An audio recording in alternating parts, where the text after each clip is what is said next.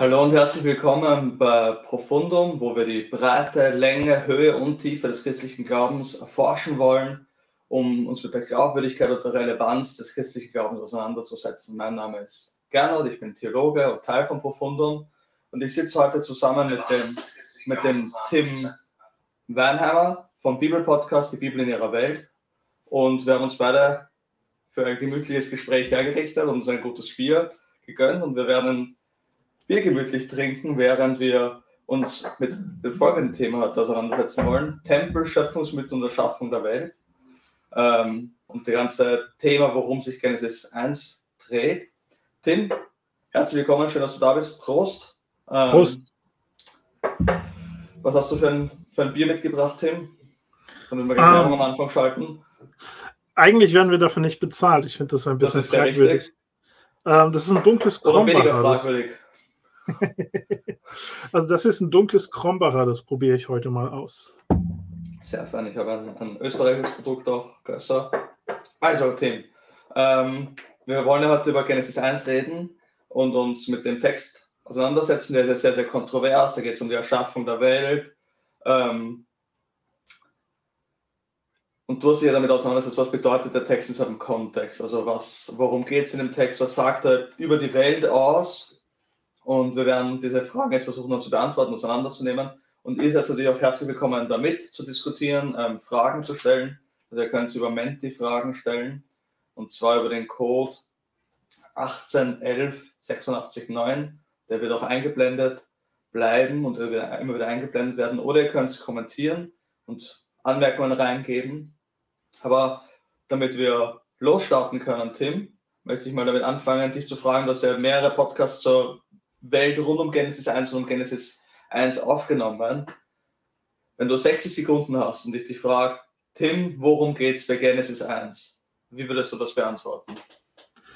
Ähm, Genesis 1 wird einfach in einen historischen Kontext reingeschrieben, wo alle möglichen Völker mit einer Vielzahl von Göttern herumgelaufen sind. Ähm, und Genesis 1 liefert plötzlich ein, ein Schöpfungsmythos, wo es nur einen einzigen Gott gibt. Und stellt damit eigentlich die Welt in der Antike völlig auf den Kopf. Und die Frage ist letzten Endes, die, die, die Frage, die der Text nachgeht, ist, wer ist dieser Gott? Und dann, wie sieht unsere Beziehung als Menschen zu diesem Gott aus, wenn sie gut läuft? Ähm, Ganz, ganz spannend. Du hast eines der, der Triggerwörter schon verwendet von unserem Titel, nämlich Schöpfungsmythos. Ähm, was meinst du mit Schöpfungsmythos? Ah, das Wort Mythos ist immer gefährlich dann in so einer Debatte. Also es gibt ja natürlich allerlei Schöpfungsmythen ähm, um die Welt der Bibel herum, die ein, ein, eine bestimmte Idee von der Beziehung zwischen Gott und Mensch darstellen. Die Enuma Elish zum Beispiel erzählt davon, wie die Welt geschaffen wird, letzten Endes als die Heimat der Götter. Ähm, und, und wie am Ende die Menschen dann auch noch geschaffen werden, und zwar, weil die Menschen den Göttern die Arbeit abnehmen sollen. Also die Götter haben nicht Bock, selbst all die Arbeit zu machen. Und die Menschen werden dann essentiell als Sklaven der Götter geschaffen. Und das ist der Schöpfungsmythos. Und was ich jetzt mit Mythos meine, ist nicht, dass es, also die, die Bibel ist ein anderer Schöpfungsmythos. Und mit Mythos meine ich nicht so sehr eine ähm, Geschichte, die frei erfunden worden ist, notwendigerweise, sondern mit einem Mythos meint man ähm, technisch gesehen eine Story, die eine Kultur prägt. Ja, und diese Geschichte will die Kultur der Israeliten in Bezug auf ihren Gott prägen und ist in dem Sinne technisch gesehen ein Mythos. Damit meine ich nicht, dass es alles nur erstunken und erlogen ist. Das ist ja schon mal sehr, ähm, sehr hilfreich. Und das erinnert mich gleich an, an eine Geschichte. Also ähm, ich mag das Framework extrem gern, so mal zu denken, okay, das ist mal eine Story und die heißt, das kann ja auch eine wahre Story sein. Das erinnert mich ein bisschen daran, ich, ich arbeite als Apologet und ich war vor ein paar Jahren einmal ähm, in einem Auto mit einem mir komplett unbekannten US-Amerikaner.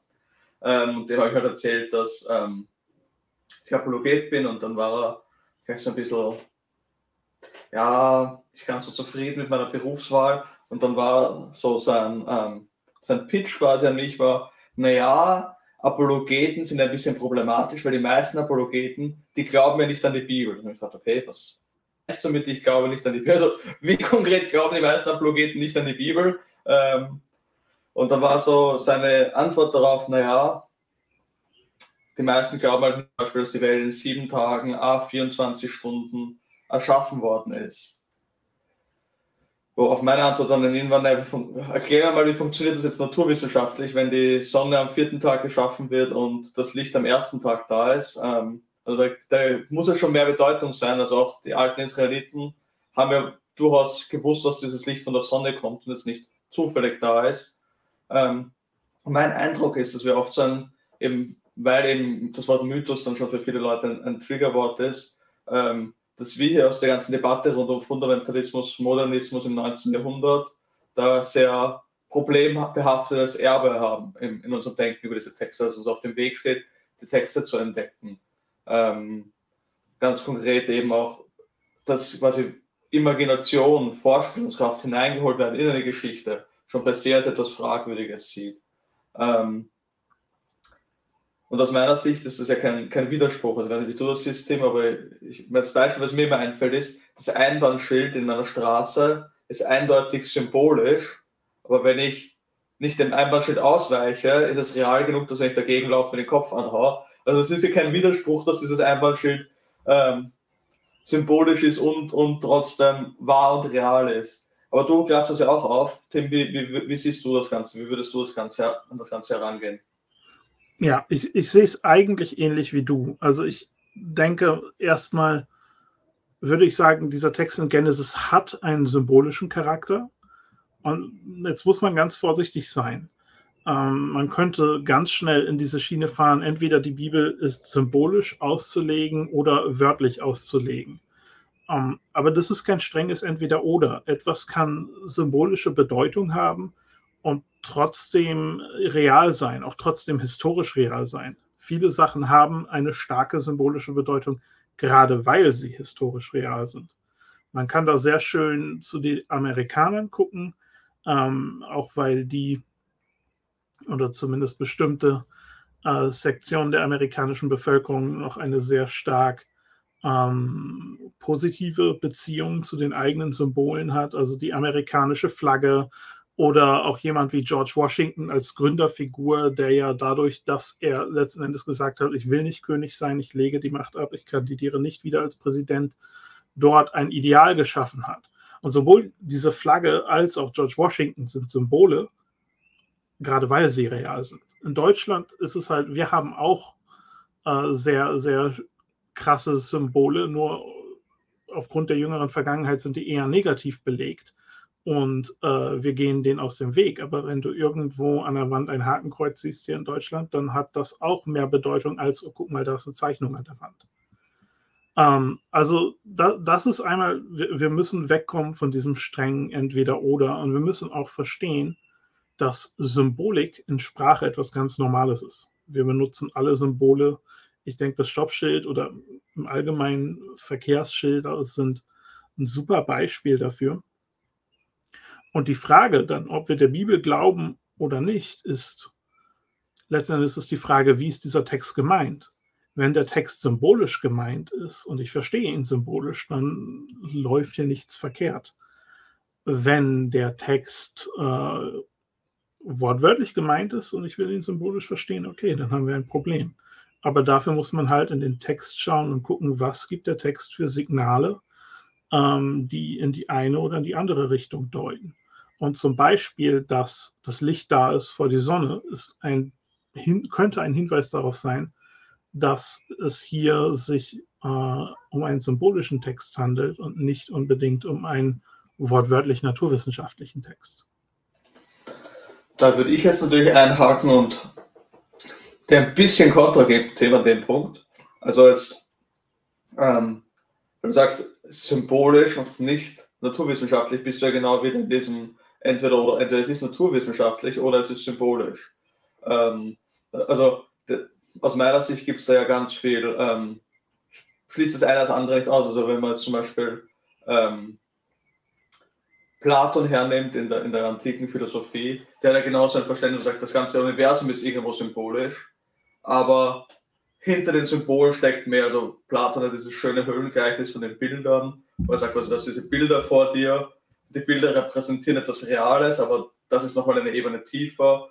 Und quasi ganz außerhalb gibt es ja dann noch die Welt außerhalb der Höhle, wo dann quasi immer tiefer und tiefere Ebenen geht. Ähm, von dem her, was würdest du zu dem sagen, wenn ich dir antworte, es hat ja schon naturwissenschaftliche Bedeutung, also der Text, oder würdest du es anders sehen, macht er doch irgendwo die Behauptung, die Welt ist erschaffen worden von Gott. Ähm, also sie hat einen Schöpfer, sie ist abhängig von der Schöpfung, es gibt quasi, also da gibt es auch naturwissenschaftliche Auswirkungen davon, sie ist ähm, nach gewissen Strukturen anscheinend geschaffen, also Tage, ich weiß nicht, wie du die Tage dann einordnest, also da, da hat es doch Auswirkungen, oder? Das kann man nicht ganz streng trennen. Ähm, nein, das will ich auch gar nicht streng trennen, ähm, sondern was du gerade beschreibst, ähm, diese ganzen Sachen, okay, dass es einen Schöpfer gibt und so weiter, das sind ja Sachen, bei denen wir ankommen, nachdem wir die Symbolik richtig verstanden haben.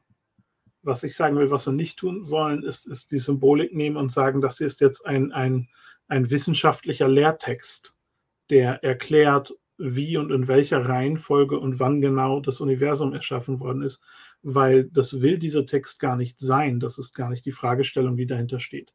Aber selbstverständlich, wenn man den Text einmal ausgelegt hat und dann zu Ergebnissen kommt, dann haben diese Ergebnisse oft auch Implikationen, die sich mit der Naturwissenschaft überschneiden. Also man kann nicht Genesis 1 ähm, lesen und sagen, es, gibt keinen Gott und die Welt ist irgendwo ohne irgendetwas aus einem Urknall völlig zufällig entstanden und so weiter. Ähm, das passt nicht zusammen.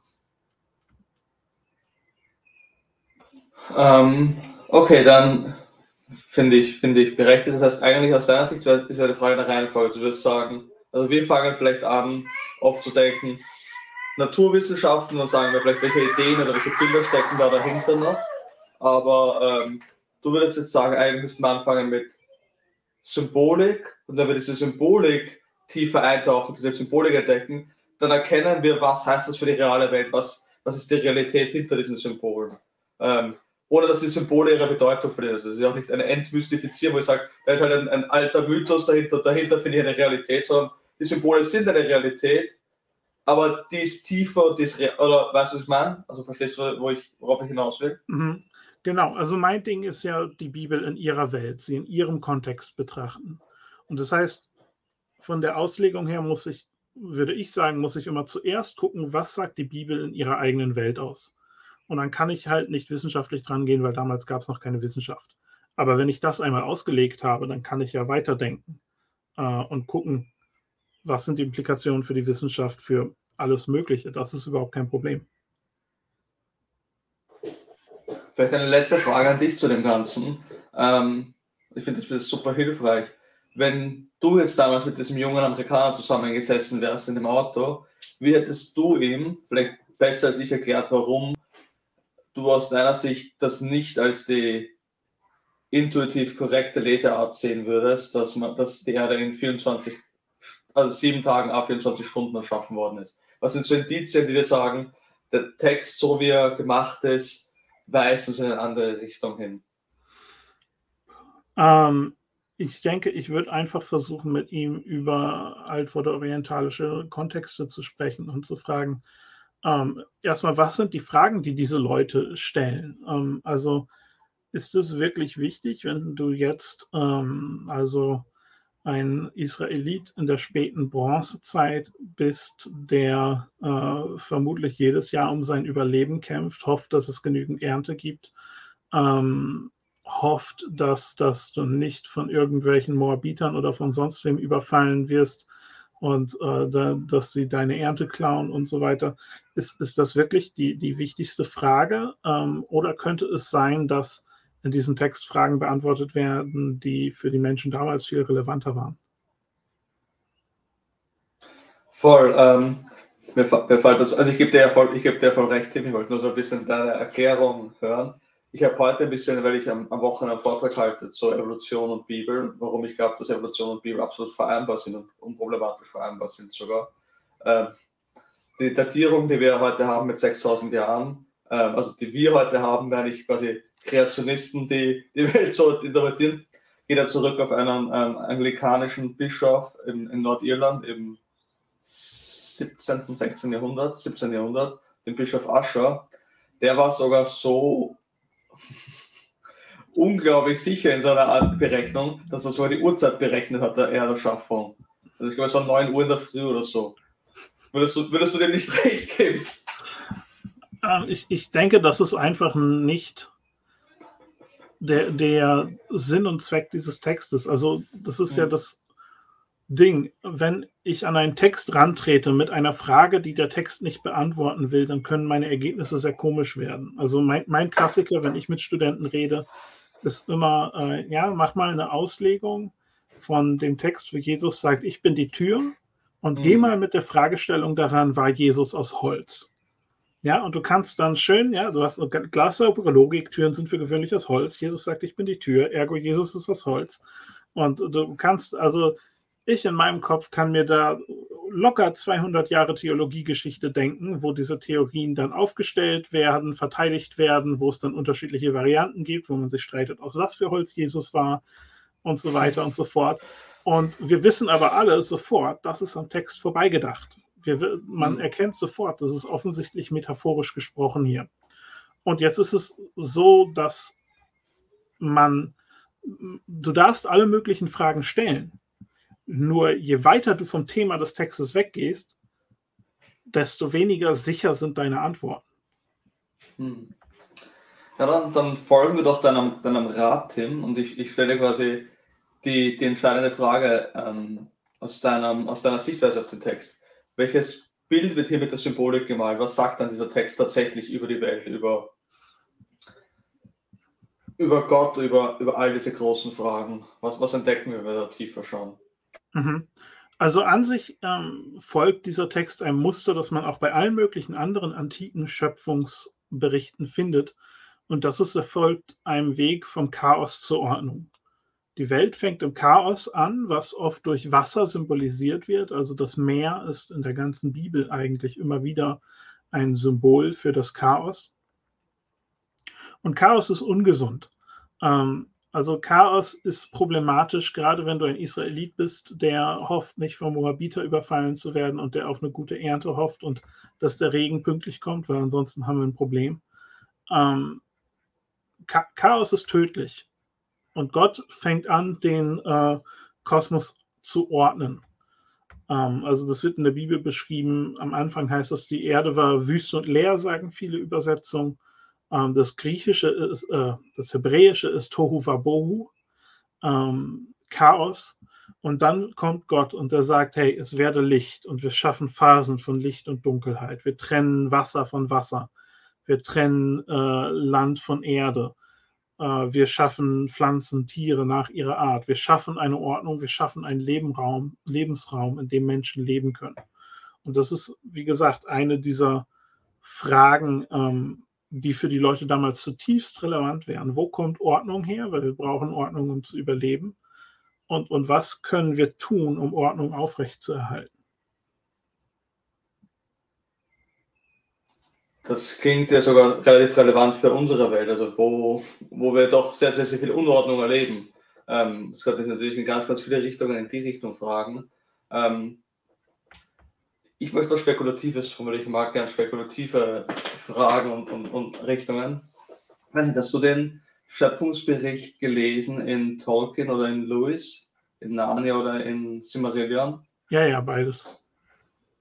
Da, da, da, da ist es ja dann nochmal ein anderes Element, das mich persönlich extrem anspricht, nämlich dass Gott ja eben Silmarillion schafft dadurch, die ähm, Iluvatar schafft durch die Ainura, durch diese Engelwesen, die dann quasi dieses große Orchester schaffen, dieses große ähm, Musikstück schaffen. Und beim in Narnia hast du es ein bisschen einfacher, ein bisschen weniger kooperativer, wo ja auch Aslan kommt, der Löwe kommt und er singt und er schafft diese Welt. Also, also bei dir ist es, wenn man jetzt Chaos und Ordnung kennt, man vielleicht an einen deutschen ähm, Buchhalter, der jetzt eine Zettelwirtschaft hat und die sortiert er jetzt. Ähm, mich, hat immer angesprochen, das extrem kreative Element. Also es gibt ja dann auch im, im Neuen Testament, Paulus nimmt das auf, wenn er davon spricht, dass wir ähm, Poema ähm, Gottes sind, also dieses, dieses Meister, also da steckt auch was Künstlerisches drinnen. Ähm, denkst du, dass das auch in dem Text reflektiert ist, dieses Künstlerische, dieses Schöne? Ähm, ja, ich denke, es ist vielleicht eher implizit da als explizit. Das wird jetzt nicht so super deutlich gemacht, auch wenn, also Gott schaut sich am Ende an, äh, die Schöpfung an und sagt, es ist gut, als der Mensch das, es ist sehr gut. Und man kann das lesen im, im Fokus auf Ordnung, Chaos, dass Gott sagt, das funktioniert, das ist Ordnung, so läuft's. Ähm, aber dieses Wort kann halt auch viel mehr enthalten. Und ich denke schon, ähm, dass das bei Gott auch eine Freude an, an Schönheit, an Kreativen und so weiter ist. Äh, nicht zuletzt, weil wir das haben und wir in seinem Ebenbild geschaffen sind. Also da, wo soll das bei uns bitte herkommen, wenn es nicht bei Gott auch irgendwo angelegt ist? Das, Be das Beispiel, das ich immer gebe, aber wie gesagt, ich bin auch nicht, ich bin weniger verankert, also ich, ich denke dann halt immer philosophisch über den Text weiter ist immer, ähm, ich sage den Leuten immer, nehmt euer Handy raus und googelt ähm, einen Frosch. Dieses Lebewesen ist absolut absurd. Wenn du dann noch mitdenkst, dass es im Regenwald komplett bunte Frösche gibt, die quasi absolut absurd geformt sind, äh, oder einen Pinguin, also schau auf YouTube einen Pinguin beim, beim Watschen Zoo auf dem Südpol. Das ist ja, also, also wenn Gott nicht Humor hätte, wenn Gott nicht kreativ wäre, wozu diese Lebewesen? Also das macht ja absolut überhaupt keinen Sinn, ähm, sich Gott nicht kreativ zu denken auf dieser, auf dieser Ebene. Manchmal reicht es mir, mich selbst anzuschauen. Ähm, aber das bringen wir jetzt hier nicht auf YouTube. Gott sei Dank nicht. Muss man dich nicht sehen, Tim. Ersparen wir uns. Ähm, was, was, was halt auch mitspielt, ich weiß nicht, wie du das dann siehst, das haben wir, jetzt haben wir geredet über Chaos zur Ordnung. Ähm, und über das ganze Thema Kreativität. Was mir immer wichtig ist zu sagen, also das, das ist ja auch ein, ein Argument für den christlichen Glauben, wenn man sagt, ähm, der Urknall ist ja etwas, was wir ja quasi reflektiert sehen können. Also Gott spricht und, und Creatio ex nihilo, die Schöpfung kommt aus dem Nichts, Gott schafft durch das Sprechen die Schöpfung. Ähm, das wirft für mich die Frage, woher kommt das Chaos? Also warum spricht Gott Chaos in die Welt? Ähm, um es dann ordnen zu müssen. Wie, wie würdest du an das herangehen? Oder siehst du das ganze, ganze Frage schon mal anders? Ähm, ich meine, ich, ich bleibe jetzt erstmal beim Text, bevor ich spekuliere. Und der, der, Text sagt da nichts zu. Das Chaos ist einfach gegeben. Ähm, und wie, wie, wie, und was genau sich Gott dabei gedacht hat und wie das funktioniert hat, ähm, das wir nicht erzählt. Aber letzten Endes greift die Bibel hier auch einfach etwas auf, was normal ist in Schöpfungsberichten in der Antike. Ja, also die Welt beginnt in Chaos. Und das heißt, es ist vielleicht eine Frage, der, der die Bibel gar nicht nachgehen wollte. Und wir nehmen einfach das Standardbild, das üblich ist, und arbeiten dann damit. Ähm, so, ich, ich denke, die Frage, wo kommt Zeug her, wo kommt Material her, wird in dem Text nicht direkt angesprochen. Es gibt keinen äh, guten Grund aus diesem Text gegen Creatio ex nihilo zu sprechen. Ähm, ich, ich denke, aus der Perspektive der, der Leser an der Antike ist der Text einfach stumm, was dieses Thema angeht. Aber es hätte ja auch Auswirkungen auf unser Gottesbild am Ende des Tages. Also wenn ich glaube, also gerade wenn wir vergleichen, oder du, redest ja in deinem Podcast ganz viel auch über diese Texte aus anderen Kontexten, andere Schöpfungsmythen. Ähm, und da ist es ja immer, also diese Götter sind sehr, sehr ähnlich, während dieser Gott ja doch komplett anders sein muss, wenn er diese Welt, also es sagt ja sehr viel über die Macht dieses Gottes aus, ah, wenn, ja. wenn die Schöpfung, also ist, würdest du sagen, dass es implizit im Text drin ist oder spricht der Text nur nicht dagegen? Du denkst, dass es in den Text angelegt ist? Ich habe schon mal, also John Lennox hat, wie ich damals in, in Oxford war, das Argument gebracht, also da gibt es einen Unterschied in der, in, der, in, der, in der Grammatik zwischen den ersten, zwischen dem Schöpfungsbericht und dann dem weiteren sieben Tagen. Willst du sowas zum Beispiel herziehen oder wie würdest du über das, über das denken? Ähm, ich meine, ich müsste mir anhören, was Lennox dazu genau zu sagen hat. Ähm, ich, ich würde, wenn, wenn ich über Schöpfung aus dem Nichts nachdenke und das biblisch begründen wollen würde, dann würde ich mir diesen Text zusammen mit anderen Texten gemeinsam anschauen und gucken, was ist das Bild, was sich aus der ganzen Bibel ergibt. Und ich denke, dass äh, Schöpfung aus dem Nichts absolut sinnvoll ist in dieser Perspektive. Und ein, ein Bild, das mich noch fasziniert, Tim, dann habe ich dich genug, glaube ich, gekillt, ähm, ist in, in Sprüche und in einigen anderen Stellen ist ja dieses, dieses Bild davon, dass Gott aus Weisheit heraus schafft. Also dass der, der Kosmos ja vielleicht deswegen für uns auch wissenschaftlich verstehbar ist, weil er Gott in seiner Weisheit das schafft, weil Gott weise Muster in diese Welt gelegt hat. Ähm, Gibt es da in Genesis 1 irgendwelche Indikationen dafür? Da würdest du sagen, das ist einfach etwas, das muss man im Gesamtblick der Bibel sehen, dann macht das Sinn, ähm, dass hier die Weisheit Gottes die Welt geschaffen hat oder ist es irgendwie auch schon in dem Text irgendwie an, anlegbar, sehbar? Ähm, also der Begriff taucht in dem Sinne nicht auf. Aber ich, ich würde schon sagen, dass es impliziert ist. Also wenn Gott spricht und er schafft Ordnung und auch dort ist Genesis ganz anders als andere Schöpfungsberichte, wo zum Teil die, die, die Schöpfung aus einem Kampf zwischen unterschiedlichen Göttern hervorgeht und so weiter. Mm, also ich, ich, ich würde eher sagen, dass es implizit mit drin steckt, als dass wir jetzt allzu sehr drauf gestoßen werden. Ähm, mhm. die, die, die Richtung, wenn wir jetzt nochmal eine Ebene tiefer gehen wollen, in die der Text eigentlich pusht, ist, dass ähm, der Kosmos eigentlich als eine Art Tempel dargestellt wird. Ähm, also das wird vor allem deutlich, wenn man sich die Struktur vom Text anschaut. Also ich, ich habe das Argument gehört, da gibt's, das sagt der, der Tim Mackey im Bibelprojekt, das sagt, ähm, sagen viele, ähm, und die meisten sagen quasi, der Text schon aus dem Tempelbericht. Wie kommst du drauf, Tim? Also wie, wie kommt man da jetzt drauf? Also ich habe selber jetzt da meine, meine Bibel vor mir liegen.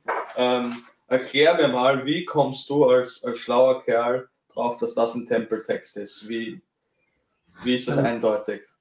So schlau bin ich auch nicht, aber ich habe die richtigen Bücher gelesen. Ähm, also ich denke, es, es, gibt vor allem drei Elemente, die in diese Richtung äh, drängen. Und das erste ist einmal die sieben Tage. Und es ist sehr interessant. In der ganzen Antike findet man das im Zusammenhang ähm, mit Tempeln und mit der Einweihung von Tempeln immer wieder, dass die Zahl sieben auftaucht. Ist auch in der Bibel so. Salomo hat den Tempel vollendet, der Tempel wird eingeweiht und sie feiern sieben Tage. Dann kommen die Israeliten zusammen und sagen sich, das war so schön, wir wollen länger feiern und sie feiern nochmal sieben Tage. Also das scheint so die mhm. Grundeinheit zu sein. Das ist das Erste. Das Zweite ist, das Endergebnis ist, dass, ähm, dass Gott am siebten Tag in dem Tempel ruht. Und der Ort, wo ein Gott ruht, ist an sich in der Antike per Definition ein Tempel. Das ist auch, ähm, ich habe das im Podcast aufgearbeitet bei Enuma Elish.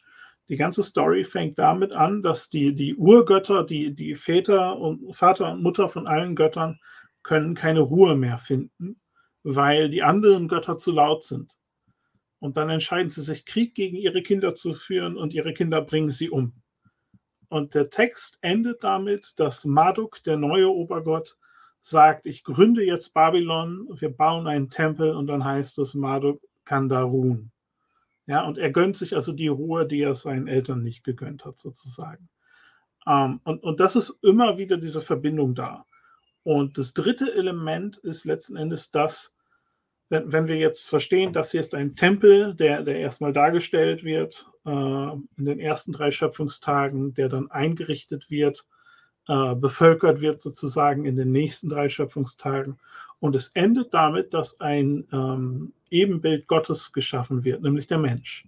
Und das Wort für das Ebenbild Gottes ist genau das gleiche Wort wie für ein Götzenbild in einem Tempel in der Antike. Also das Hebräische ist dort dasselbe Wort.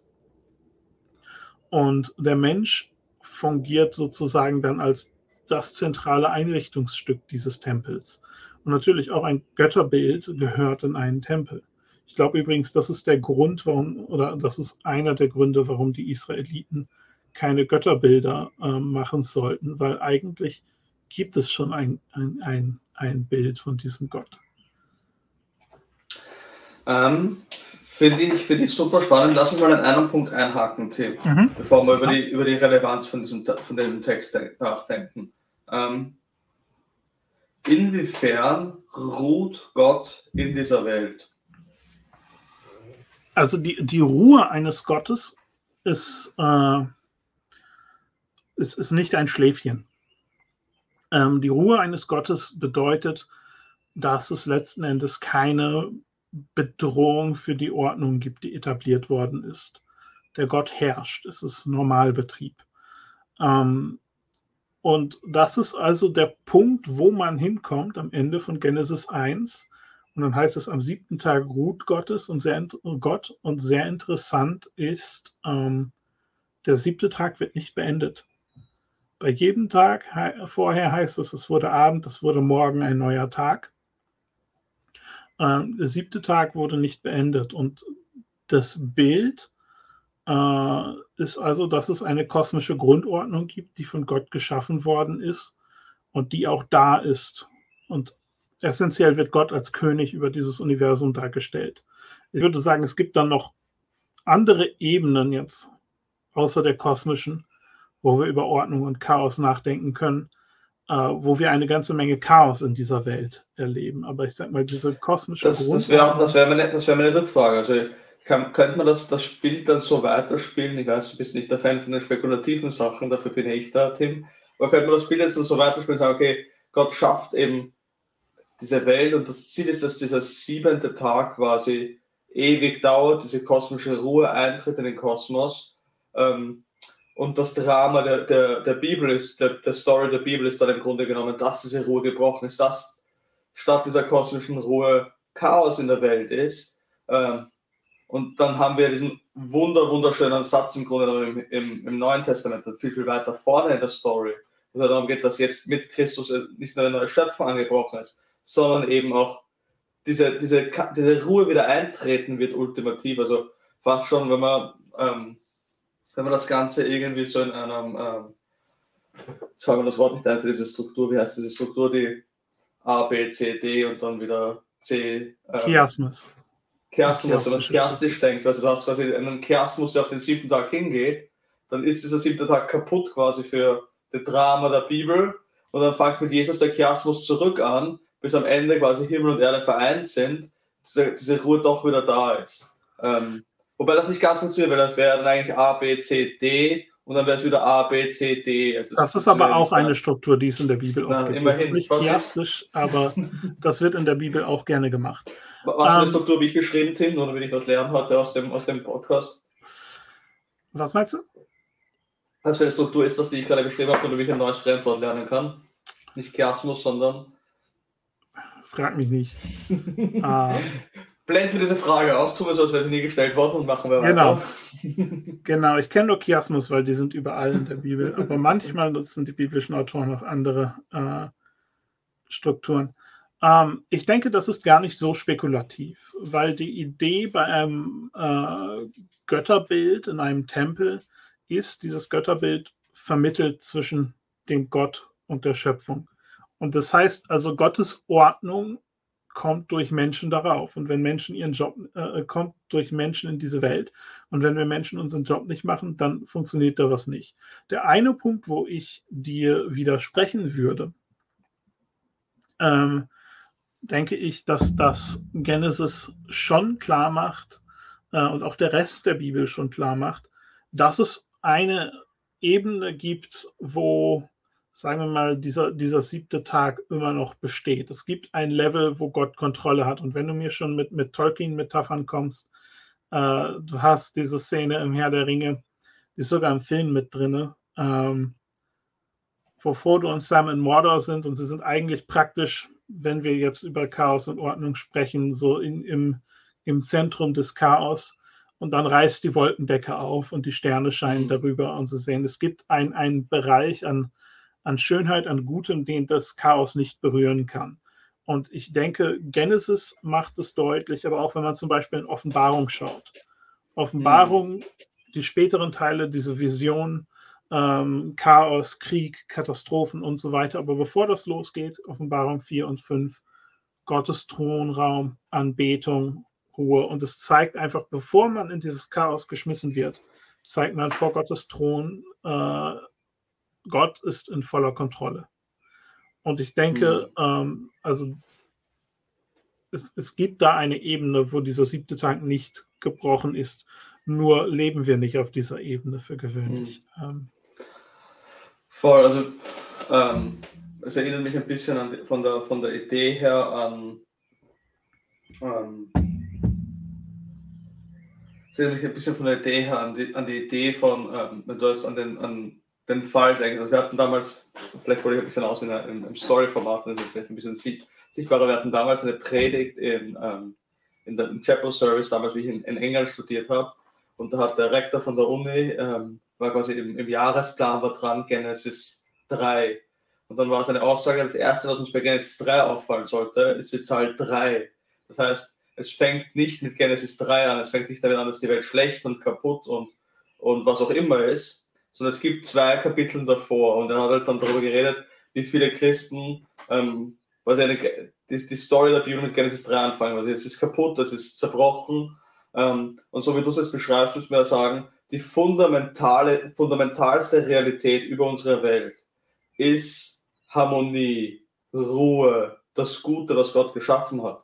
Und aus einem Grund, den wir vielleicht beim nächsten Mal dann beim, beim Webcast besprechen können, aber liegt eine, eine, eine zweite Realität drüber von, ähm, von Zerstörung, von, Mhm. Wie so ein Film eigentlich fast. Also wie wenn, wenn ein, ein, ein Sturm ist und irgendwie so ein, ein Sandfilm durch diesen Sturm auf einmal draufkommt und alles ist so ein bisschen staubig, sandig, grindig.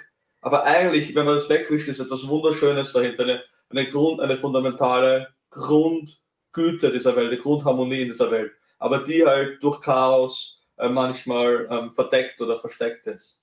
Genau, ja, das sehe ich genauso. Das ist ein, ein super, ein heiliges Bild, das wir da haben. Wie, wie würdest du, also lass mich mal, lass mich mal anfangen, dann will ich den Ball zurückspielen. Also wenn wir jetzt über das nachdenken, dann hat das ja Relevanz für uns heute, also massive Relevanz für uns. Also was, was du uns ja quasi versuchst mitzuteilen, Tim, ist, dass du sagst, dass die, unsere Welt, unser Kosmos ist fundamental im Tempel, in dem Gott ruht, also, also Gott ist irgendwie in dieser Welt aktiv, also vielleicht kann man das ja herdeuten, wie du siehst, von dem Geist Gottes, vom Heiligen Geist, der in der Welt aktiv ist. Also gibt es ja, in der, gibt's ja in, der, in der christlichen Dogmatik die Creatio Continua, wo Gott kontinuierlich diesen Kosmos erhält und am Leben hält. Ähm, C.S. Lewis beschreibt das ja damit, dass er quasi jedes, jeder ähm, Tropfen Wein ist im Grunde genommen von Gott gemacht worden, weil er quasi die, die Prozesse von Photosynthese und alle diese Dinge erhält. Das heißt, fundamental ist Gott in diesem Tempel drinnen und wir leben in einem Tempel. Und das heißt aber, wenn du sagst, der, einer der Hinweise, Hinweis 3 von dir, ist ja, dass, dass der Mensch als Ebenbild in den Tempel eingesetzt worden ist. Dann heißt das ja auch, dass der Mensch in Wahrheit für Tempel gemacht worden ist. Und was, was mir das anstoßt im Kopf, ähm, dann beende ich meinen Monolog und spiele den Ball zurück, ist, ähm, ähm, James K. Smith hat ein ganz, ganz spannendes Buch, ist ein christlicher Philosoph, das heißt ähm, You Are What You Love. Und da redet er darüber, wie eben kosmische, also nicht kosmische Liturgien, sondern quasi kulturelle Liturgien funktionieren. Also wie wir durch Kultur unser Verständnis der Welt formen und, und die Welt verstehen durch diese kosmischen Liturgien oder diese kulturellen Liturgien. Ähm, so ein klassisches Beispiel ist, wenn du im Mittelalter auf eine Stadt zureitest, das höchste Gebäude im Mittelalter muss da der Kirchturm sein. Warum? Weil du reitest auf eine Stadt zu und siehst in der Architektur schon verankert, was ist das Höchste, was ist der fundamentalste Tempel, das Allerheiligste dieser Stadt. Ähm, nicht, ob es in Deutschland ist, in Österreich gab es dann das Protestantengesetz im, im 18. Jahrhundert. Das fand ich als Kind immer hochgradig absurd, weil in dem Protestantengesetz heißt drinnen, dass der Kirchturm der Protestanten, die dürfen keine Kirchturm haben, also die Kirche der Protestanten muss immer niedriger sein als die katholische Kirche.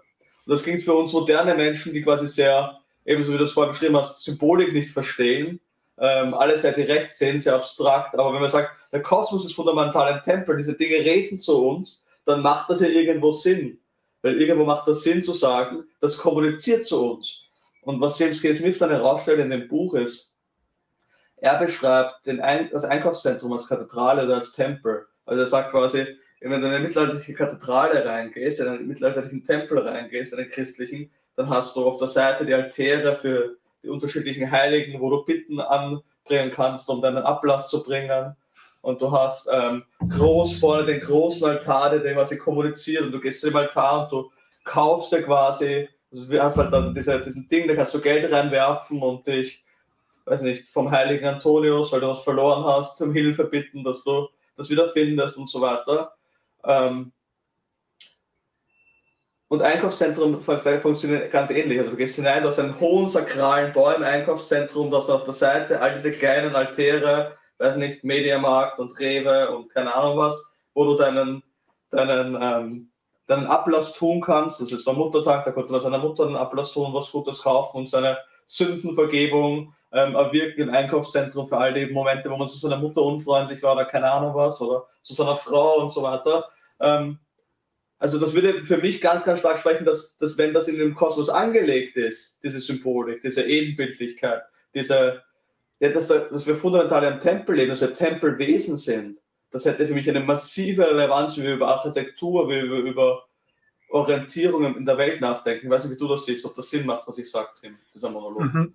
Also ich habe das mit dem Einkaufszentrum so noch nicht gehört, aber so auf einer intuitiven Ebene macht es für mich schon Sinn. Ähm, sicherlich gibt es, äh, also ich glaube, Anbetung ist etwas, was wir Menschen sehr natürlich tun. Wir suchen uns irgendwas, was wir anbeten können. Und äh, wenn man jetzt nicht irgendwie religiös ist, dann hat man irgendetwas anderes. Ähm, ich weiß nicht, ich hatte mal eine sehr interessante Erfahrung. Da lief ein Fußballspiel, das ich irgendwie gerne mitkriegen wollte, aber ich konnte es nicht im, im, Fernsehen finden, auch nicht im Internet und so. Und dann alles, was ich gefunden habe, war so ein äh, praktisch so ein Online-Radioübertragung, wo dann die Leute halt gesprochen haben. Dann habe ich das mitgehört, irgendwas nebenbei gemacht. Und dann war die Halbzeitpause und dann liefen dort so Fanlieder. Und das waren, also du, du kannst ein paar Worte austauschen, du kannst das so sonntags im Gottesdienst singen, gar kein Problem. Ähm, Was? Bist du ein Fußballstadion GRT? Ah, nein, nein, ich bin zu Bist du jemals in einem Fußballstadion mit 50.000 Zuschauern gestanden? Nein. Also das, das hat schon was. Also gregorianische Choräle sind da nicht sagen, wenn 50.000 Leute springen, hüpfen und singen. Also das, das schreckt, das hat schon was ganz zutiefst religiöses eigentlich, mhm. intuitiv religiöse Bedeutung. Genau, und ich meine, man sieht es ja auch zum Beispiel in der Werbebranche, was mhm. dort also äh, an, an, an, sagen wir, Anbetung, also ich kann jetzt keine spontane Definition von Anbetung machen, aber ich würde sagen, das, was dir am meisten wert ist in deinem Leben, ist etwas, das du anbetest. Und dann schaut man sich äh, Werbung für alles Mögliche an, sei das jetzt irgendwelche Elektronik, irgendwelche äh, Beauty-Produkte, irgendwas. Es wird so viel auf einen eingehämmert und es wird alles Mögliche als die Lösung für all deine Probleme dargestellt und wir wissen alle, das ist es nicht. Und am Ende mhm. wird es gemacht, um dein Geld zu kriegen. Ähm, mhm. Ich meine, ich habe jetzt nicht so viel Erfahrung damit, stinkreich zu sein.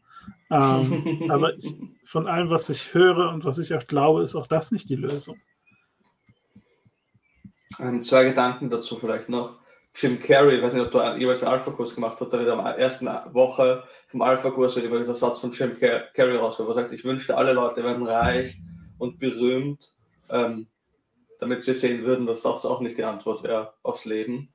Ähm, und zudem, das, das war jetzt keine Definition von, von, von, ähm, von Anbetung Luther so formuliert hat, woran du dein Herz hängst, das ist ultimativ dein Gott. Oder daran erkennt man es ja. Also in Wahrheit sagt unsere Architektur, unsere Art und Weise, wie wir die Welt formulieren, ganz stark. Wie, also wenn der, die Welt ein, ein, Tempel ist, ein Kosmos ist, dann sagt er die Art und Weise, wie wir diesen Kosmos und diesen Tempel gestalten, ja ganz viel über unsere Werte halten. Also wenn du heute in eine große Stadt reinfährst, was sagen wir mal Frankfurt oder Wien, dann sind die höchsten Gebäude heute Versicherungs- und Bankengebäude und nicht mehr Kirchen. Das sagt ja schon etwas über die, die tempelhafte Struktur, die wir in, in unserer Welt haben.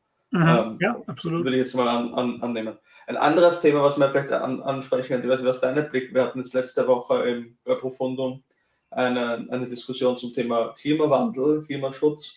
Ähm, wie denkst du, würde da das Tempelbild hineinlaufen? Also wie, wie wir da den Tempel behalten? Wir haben ja auch in diesem Tempel, in dem, in dem Text der Bibel, ja Pflanzen, die hineingestellt werden. Wir haben die, die, die Tiere, also wir haben Flora und Fauna in diesem, in diesem Tempel. Wie, wie würde das unseren Blick auf Umweltschutz, äh, denkst du, beeinflussen? Ähm, ich denke auf der einen Seite, und das ist ja dann auch Genesis 2, worüber wir, glaube ich, beim nächsten Mal auch sprechen wollen, gibt es in der Bibel schon ein, äh, ein, ein, einen gewissen Auftrag zur Fürsorge. Ja, also ähm, dass Adam und Eva werden ja in den Garten gesetzt, sollen sich darum kümmern und so weiter. Da steckt noch mehr dahinter, aber es steckt auf jeden Fall das mit drin. Ähm, auf der anderen Seite denke ich, und das ist halt eine der wirklich schwierigen Sachen und etwas, was man sehr gut von C.S. Lewis äh, sehen kann, ähm, oder was man sehr gut von C.S. Lewis lernen kann, ist, es besteht bei guten Sachen immer die Gefahr, dass sie den Platz Gottes einnehmen.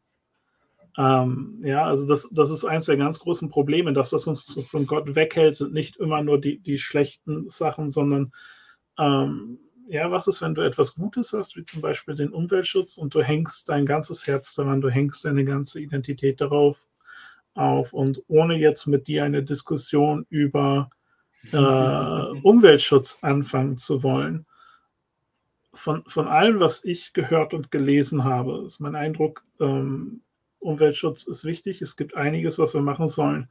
Es wird aber auch viel gemacht, meiner Meinung nach, das können wir gerne wann anders diskutieren, äh, was ich glaube nur sehr gering und fragwürdigen Nutzen hat. Und ich habe das Gefühl, dass es Leute gibt, die Umweltschutz zu ihrer Mission im Leben gemacht haben und äh, dass dort etwas Gutes den Platz vom Besten eingenommen hat. Das könnte man natürlich hinterfragen, wenn, wenn, also ja, ich gebe dir recht, dass die Diskussion zum Thema Umweltschutz kann man sich anschauen bei Profundum. Da gibt es eine sehr kompetente Diskussion zu dem Thema.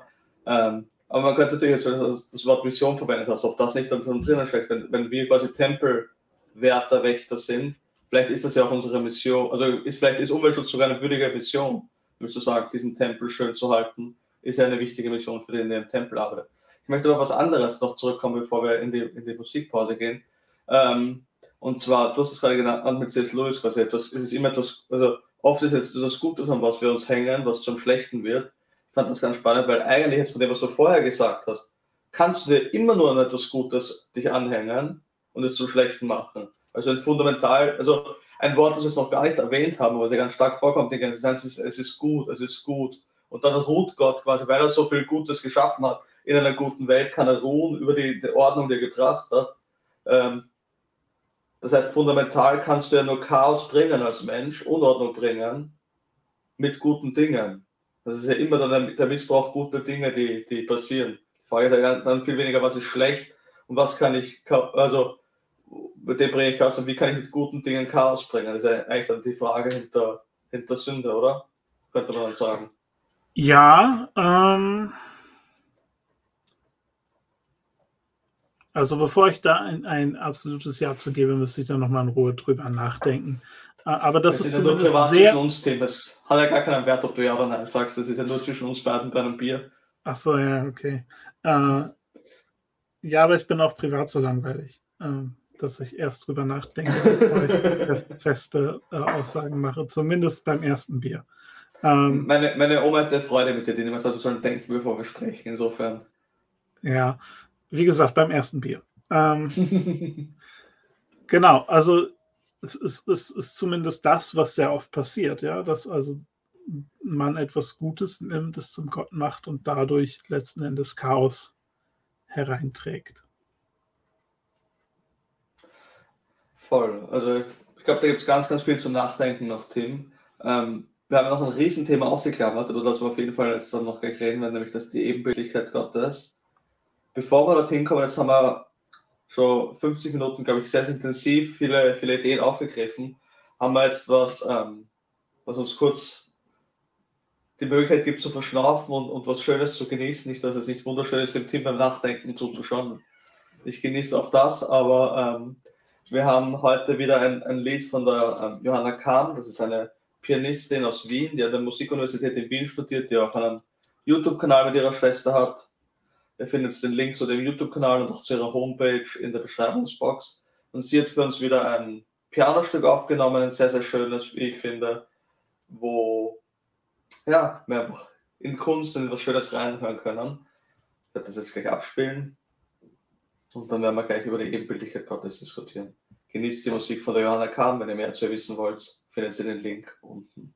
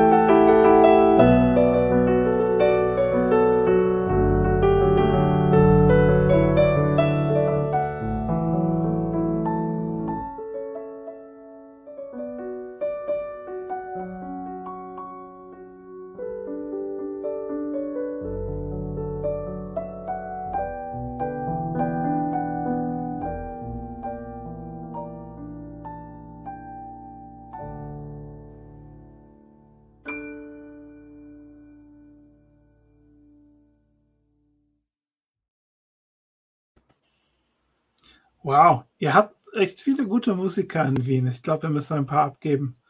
Ähm, Hat eine lange Tradition, geht ja schon zurück auf, auf, auf Mozart, insofern. Ja, ja. Es hilft. ist ziemlich cool, ja, aber ich bin selbst auch gerne in Wien. Ist okay. Ähm, Können wir mal live auf ein Bier gehen? Ah, gerne, sehr gerne. Ja, das Ebenbild. Ähm, können noch ein bisschen darüber reden, was das überhaupt bedeutet, weil wir jetzt ja auch mm. heutzutage nicht mehr Tempel mit Götterbildern äh, verwendet sind. Was bedeutet es für uns, Ebenbild Gottes zu sein? Und das Ebenbild ist, wie gesagt, der Ort oder ich sag mal, ein Tempel im Allgemeinen ist der Ort, wo Himmel und Erde zusammenkommen sollen. Also die, die Welt Gottes mit unserer Welt. Und das Ebenbild ist der Ort, wo das eigentlich vermittelt wird. Konkret ähm, beschreibt Anti-Wright es so, und ich, ich, ich denke, er trifft es sehr gut. Die Aufgabe äh, von uns Menschen ist es, Gottes weise, liebevolle Fürsorge für diese Welt zum Ausdruck zu bringen und auf der anderen Seite die, die Dankbarkeit dieser Welt gegenüber Gott. Ähm, er, er nutzt so dieses Bild von einem angewinkelten Spiegel. Also ein mhm. Spiegel, wo wenn Gott zu uns Menschen sieht, äh, schaut, dann sieht er die Welt darin. Und wenn diese Schöpfung zu uns Menschen schaut, dann sollte sie Gott darin sehen. Ähm, das ist diese Berufung. Ähm, und weil wir oft nicht dahin kommen, also was auch Paulus sagt, alle haben gesündigt und erreichen nicht die Herrlichkeit Gottes, weil wir oft nicht dahin kommen, sieht es dann halt hier auch oft nicht ganz so göttlich aus. Ähm, ich finde in, in, in, dem Bild von es sieht nicht so göttlich aus und so, das funktioniert für mich. Ich finde das Bild von Andy Wright manchmal etwas sperrig, muss ich sagen. Also was mhm. heißt das jetzt konkret? Dass wenn Gott mich anschaut, dann sieht er die Welt, wenn, wenn ich die Welt, wenn die Welt mich anschaut, dann sieht, also was, was heißt das konkret? Das Bild, was ich auch verwende, kannst du mir natürlich wieder sagen, ob das zu weit hergeholt ist. Aber ich, ich habe ursprünglich in der Wirtschaft gearbeitet und auch immer wieder in Projektverantwortung gehabt. Und das Bild, das ich auch verwendet habe, ist zu sagen, die Menschen sind Gottes Projektmitarbeiter. Das hat jetzt aber eine Implikation für den Text, nämlich ich würde behaupten, und von dem her zu sagen, Gott schafft eine gute Welt mit dem Potenzial für Perfektion, dafür, dass quasi Gott sich komplett entfaltet. Ähm, ich gebe auch eine Begründung, wie ich, auf, wie ich von Text auf das komme. Ähm, und würde sagen, also wir sind als Projektmitarbeiter der Gotteswirtschaft eine gute Welt, die ist schön, die ist geordnet, aber, das ist natürlich die Frage, wie, wie versteht man das, ist, nur weil sie geordnet ist, ist es noch nicht schön, ist es noch nicht perfekt, ist es noch nicht vollständig. Also es ist quasi nicht mehr dieses Tohuwabohu, es ist nicht mehr dieses Chaos, aber es ist auch noch nicht die Vollständigkeit. Und auf das komme ich deswegen, weil wenn wir den Text anschauen, das lese ich schon ein bisschen in einem Text, aber in Genesis 2 haben wir diese Idee davon, dass das sind zwei nackte, zwei nackte Leute, die sind in einem Garten. Und in Offenbarung haben wir eine Stadt, die Leute tragen Kleidung. Der, am Anfang werden sie wahrscheinlich eine Sprache sprechen, sonst ist das relativ beziehungstechnisch schwierig, wenn die beide keine gemeinsame Sprache haben. Am Ende haben wir Menschen aus allen Völkern, aus allen Nationen. Das heißt, für mich steckt schon in diesem Ebenbildlichkeit. Also wenn er sagt, dem geht hinaus, seid fruchtbar, vermehrt euch, sagt für mich ganz stark, und das kommt ganz stark aus der holländisch reformierten Tradition, dieser Kulturauftrag in der Welt, die der Mensch hat. Weil es nur seid fruchtbar und vermehrt euch auf Sex zu lesen, kommt mir ein bisschen eindimensional vor, weil das machen die Pinguine auch. Also quasi Sex haben, Kinder kriegen, schafft ein Pinguin auch, dafür braucht Gott jetzt keine Ebenbilder. Ähm, also wäre so für mich der Gedanke, was heißt das, seid fruchtbar und vermehrt, so wie Gott fruchtbar, so wie Gott eine Welt geschaffen hat, sollen wir jetzt kleine Welten schaffen, Kulturen schaffen, eben Musik, so wie die Johanna schaffen oder Filme oder Geschichten oder Wissenschaft und all diese Dinge, all diese Dinge. Also wir sind Projektmitarbeiter Gottes und haben jetzt diesen Garten, wo wir Gottes Projekt entfalten, wo wir Gottes Schönheit hineinbringen. Ähm, aber das hat eben die Implikation, dann ist die Welt noch nicht perfekt, weil sonst wäre das Projekt relativ sinnlos. Weil ein fertiges Projekt braucht keine Projektmitarbeiter. Das ist quasi die Grund, die Basic-Einheit ist geschaffen und jetzt sollten die Menschen das vor, vorwärts tragen. Also, wie siehst du das vom Text her? Macht das vom Text her Sinn? Erklärt das aus deiner Sicht ein bisschen, warum es um Ebenbildlichkeit geht? Ist das verwirrend? Wie, wie siehst du das, Tim? Ähm, ich, ich denke schon, dass das da mit drin ist. Ich würde das weniger in Genesis 1 und mehr in Genesis 2 angesiedelt sehen. Mhm. Ähm, also diese ganze Thematik, dass Adam und Eva ja auch in einen Garten gesetzt werden mit dem Auftrag, den zu bebauen und bewahren, ähm, was übrigens auch Tempelsprache ist, aber Äh, da will ich jetzt nicht zu weit drin abrutschen. Ähm, und wir haben auch diese Idee von, ähm, also schon allein aus diesen Gleichnissen, die Jesus bringt, weil er sagt, da ist dieser Herr, der lädt zu einem Festmahl ein und die Leute wollen nicht kommen. Und dann sagt er, hey, mein Haus wird voll sein. Ich habe diesen hm. Anspruch, mhm. Ähm, diese Welt mit Leben zu füllen. Und äh, ich würde sagen, da gehört dann mehr dazu als nur die einfache Vermehrung. Da hast du völlig recht. Ähm, Man hätte ich auch schon geschafft, aber. Ja. ja, ähm, genau. Also ich, ich, ich denke, da bist du noch nicht zu spekulativ. Da kannst du noch dran weiterfeilen, wenn du willst. Darf ich noch ein paar spekulative Ebenen hinzufügen? natürlich. Wenn ich bei spekulativen Ebenen bin, ähm, meine liebe Frau hat eine, eine Rückfrage im Chat angegeben. Also, du sie lesen hast, ich lese sie mal vor. Sie schreibt, das heißt, in uns als Ebenbilder Gottes kommt eigentlich Gottes Welt und die Menschlichkeit zusammen. Verstehe ich das richtig? Ähm, ja, zumindest sollte das der Fall sein. Ähm, es gibt jetzt noch einen Punkt, wo ich äh, vielleicht ein bisschen spekulativ werde. Endlich, wenn, Tim. Das heißt, du bist schon beim zweiten Bier angekommen. Verstehe ich das richtig? Nein, aber manchmal darf ich das mit Vorwarnung.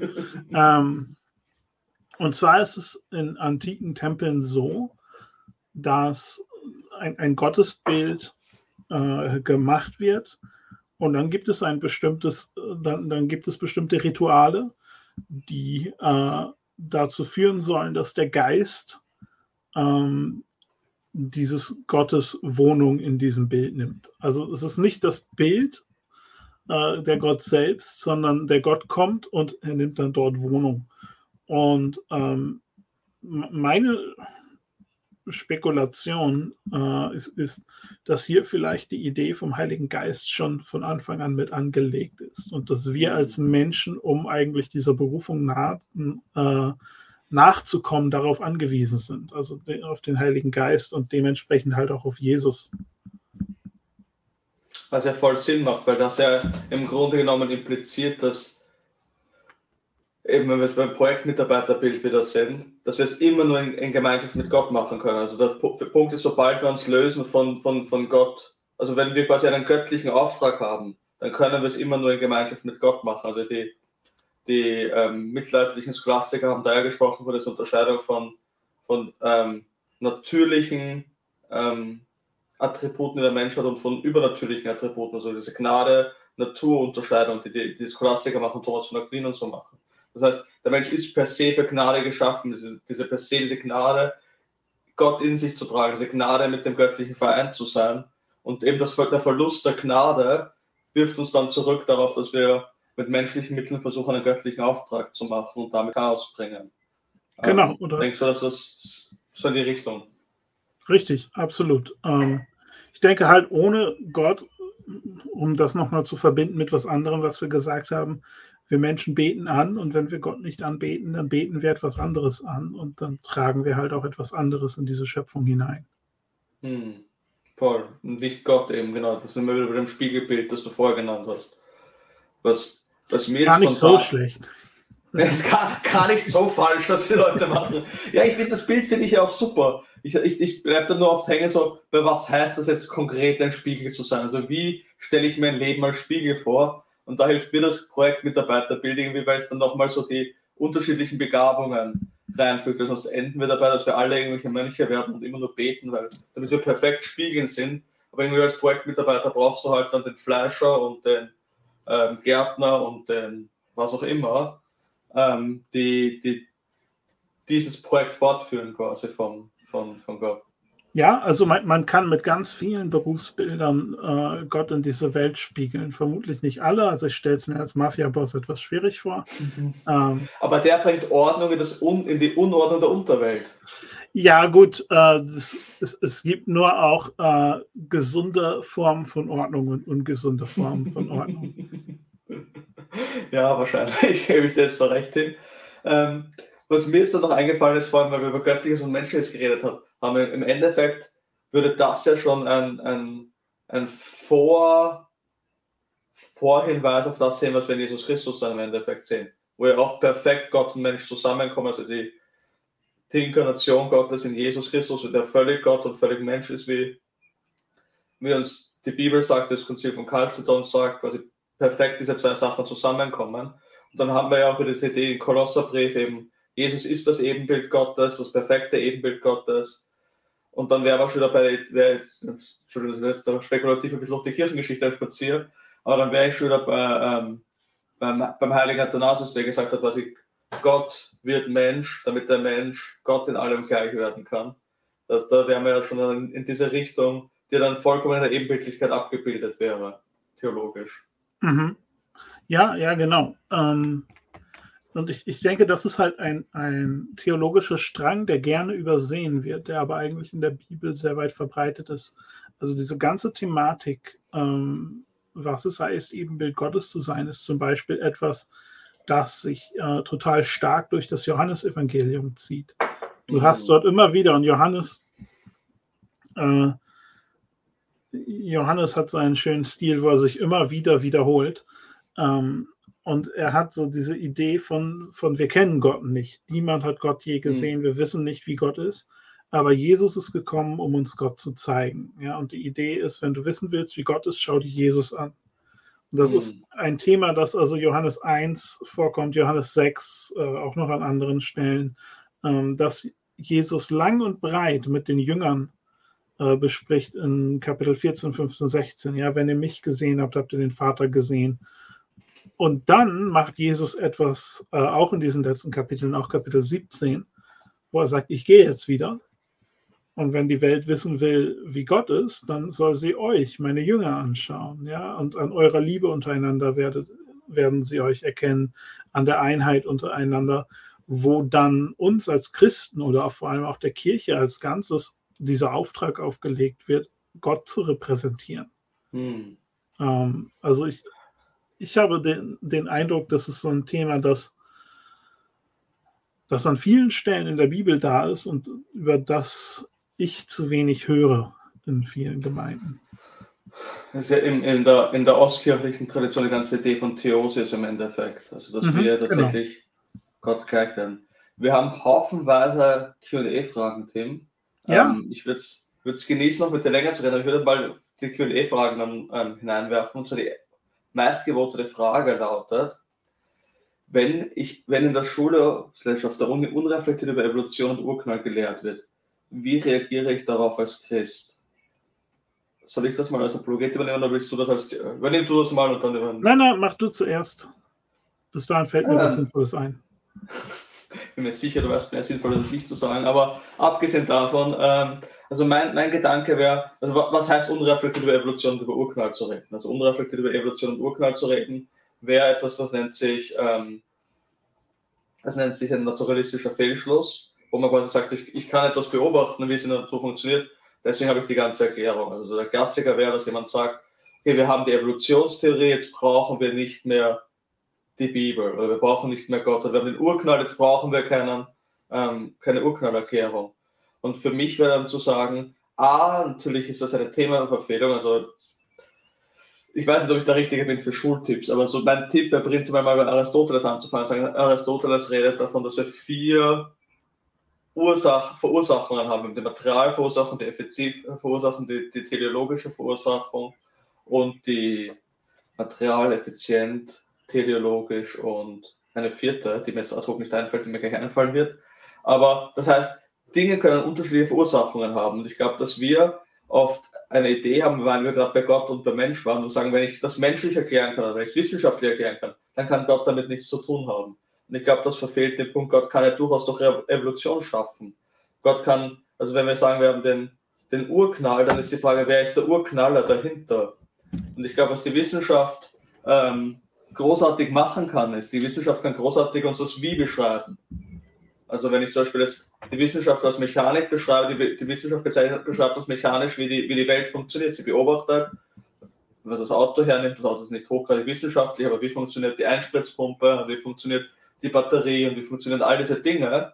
Aber es erklärt mir noch nicht, was dieses Ding ist, wo Einspritzpumpe und Batterie und Katalysator und Motor und so weiter zusammenarbeiten. Was die Bibel uns gibt, ist dieses, dieses Warum, dieses Wozu, diese Vision davon, was die Idee dahinter ist, das Ziel. Also ich glaube, wenn, wenn unreflektiert, also für mich unreflektiert über Evolution und Urknall zu reden, ist, wenn jemand einen naturalistischen Fehlschluss und sagt, sagt, ich kann das beobachten, ich kann es mechanisch erklären, ich brauche nicht wissen, wozu das da ist. Und ich würde dann immer zu demjenigen sagen, der unreflektiert darüber redet, ja, aber müssen wir nicht auch wissen, wozu? Also zu sagen, der Mensch ähm, kommt aus dieser Abstammungslinie laut, laut ähm, unserem besten Wissen ähm, über Evolution, sagt uns ja noch nicht, wozu der Mensch da ist. Was ist der Sinn des Menschen? Was bedeutet Liebe? Was bedeutet Weisheit? Was bedeutet Schönheit? Was bedeutet das Gute? Und alles, was, was schön, wahr und gut ist, kann uns im Endeffekt die Mechanik nicht ausreichend erklären. Da brauche ich mehr als Mechanik. Ähm, also ich gehe auch nicht zum Fleischhauer, um zu erkennen, ähm, wenn mir mein Arm wehtut, sondern ich gehe zum Arzt, der sagt, okay, der Arm ist also da, so zu funktionieren, der Fleischhauer kann man sagen, mechanisch, der Arm ist kaputt, schneid mal ab und mach mal Würstel draus. Ähm, aber der, der Arzt weiß dann, da ist ein tieferer Sinn hinter dem Arm, ich meine, der Fleischhauer hoffentlich auch, ähm, und kann den Arm entsprechend heilen. Ich glaube, das ist die, die, die, Schwierigkeit, die wir oft haben, wenn darüber unreflektiert geredet wird. Ich weiß nicht, wie du das angehen würdest, das Thema, Tim. Ja, also der Arm ist dazu da, um das Fleisch abzuhauen. Ne?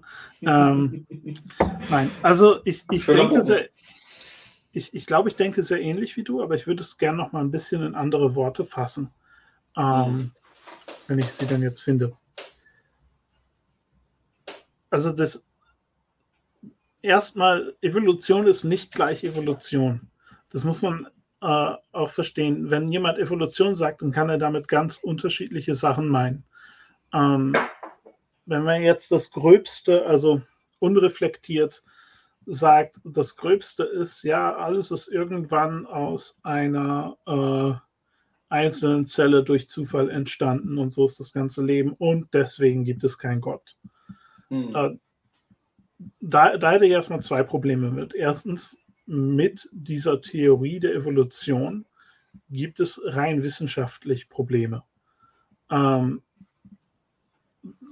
die ich jetzt hier nicht ausbreiten kann. Das wäre ein anderer äh, Dingens, aber ähm, es, es gibt also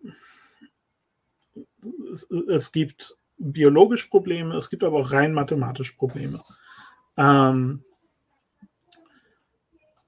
das andere ist, äh, dass wir die Schlussfolgerung haben, Evolution, also gibt es keinen Gott. Und das ist halt wie wenn man sagt, äh, ich, ich, also das ist, das ist einfach ein Bild für das, was Gernot gerade gesagt hat. Ich weiß, wie der Motor funktioniert, deswegen gibt es nicht, gab es Henry Ford nicht. Ähm, mhm. Ja, also diese Idee, weil ich weiß, wie es funktioniert, gab es keinen Erfinder, was natürlich, wir erkennen sofort, dass das Blödsinn ist. Ähm, ich denke, dass wir einen Fehler machen, wenn wir uns wenn wir Genesis lesen und uns sofort auf die Evolutionstheorie stürzen. Weil Genesis 1 ist nicht dazu gedacht, ursprünglich die Evolutionstheorie zu widerlegen. Als das geschrieben wurde, gab es keine Evolutionstheorie. Ähm, das, das, heißt, wir müssen uns dann eher auf einer philosophischen Ebene damit auseinandersetzen. Aber die, die Tragödie für mich ist, dass, äh, und das ist auch aus meinen eigenen theologischen äh, aus meiner eigenen theologischen Biografie erwachsen, dass so viel Zeit damit verbracht wird, ähm, zu diskutieren, dass die einen Leute sagen, Evolution, deswegen gibt es keinen Gott und dann verbringen wir ganz viel Zeit damit zu sagen, doch und so kann es sein und sechs Tage und die Erde ist 6000 Jahre alt und so weiter, dass man über dieses ganze Nachdenken und Diskutieren vergisst zu fragen, was bedeutet dieser Text eigentlich für mich und für mein Leben. Und, und das ist wirklich eine Tragödie, denke ich.